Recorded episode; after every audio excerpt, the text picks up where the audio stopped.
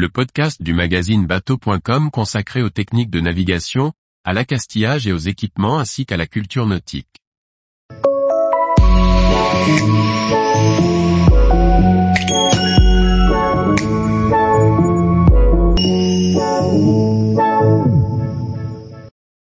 Comment nomme-t-on les tempêtes? Par Charlie Fernbar.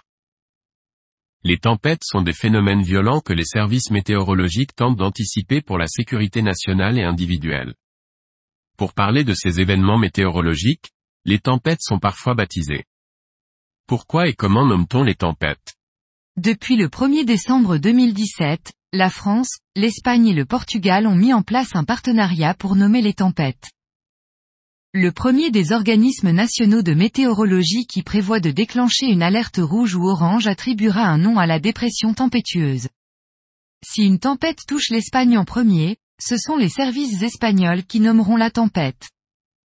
Sans rentrer dans les détails, une tempête c'est un déséquilibre entre une masse d'air chaud et une masse d'air froid cherchant à s'équilibrer. La tempête est un système de basse pression, présent aux latitudes moyennes, et générant des vents violents.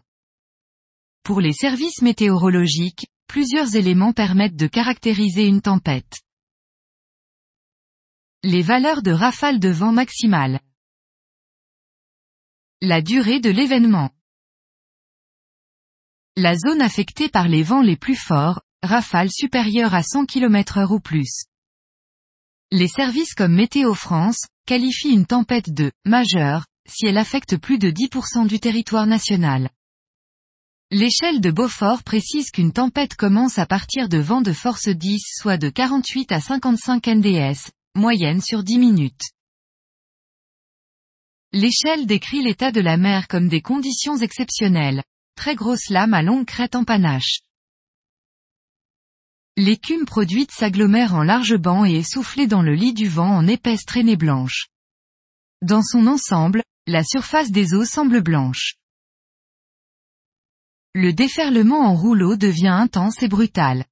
Visibilité réduite, et les vagues sont hautes de 9 à 12,5 mètres. Au-delà de la tempête, l'échelle de Beaufort qualifie force 11 de violente tempête et force 12 de bombe métrologique sous nos latitudes. Météo France explique que c'est pour optimiser la communication auprès du grand public. Nommer une tempête permettrait de mieux préparer la population à un phénomène de vent violent. Le Royaume-Uni et l'Irlande ont mis en place ce système en 2016 et les sondages ont démontré que les citoyens sont plus attentifs aux consignes de sécurité quand une tempête est nommée. C'est peut être une démarche psychologique, mais elle est motivée par la sécurité des citoyens. On baptise une tempête seulement si elle génère une alerte, au moins, de niveau orange sur l'un des trois pays que sont, la France, l'Espagne et le Portugal. Le premier service météorologique à percevoir la menace attribuera son nom à partir de la liste préétablie et informe les deux autres. Durant tout son cycle de vie, la dépression garde son nom de baptême dans les publications la concernant à commencer par les bulletins météo. Notons que les phénomènes locaux ou régionaux déclenchant des vents très forts comme la tramontane ou le mistral ne s'inscrivent pas dans ce cadre. Nous sommes familiers des noms pour les événements majeurs. On se souvient des tempêtes Petra, Xintia, Klaus, Dirk. En effet, depuis 1954, le Centre universitaire libre de Berlin baptisait les anticyclones et dépressions européennes. Dorénavant pour communiquer avec les médias, le grand public, les partenaires, et les institutions, ce nouveau système, hiver 2017 à 2018, se substituera au nom donné par l'Université de Berlin. Non, cette organisation est la suite logique d'une démarche initiée par Angleterre et l'Irlande. Par exemple, si une tempête touche l'Irlande en premier, c'est le nom choisi par les services météorologiques irlandais qui sera retenu par les autres pays, et réciproquement.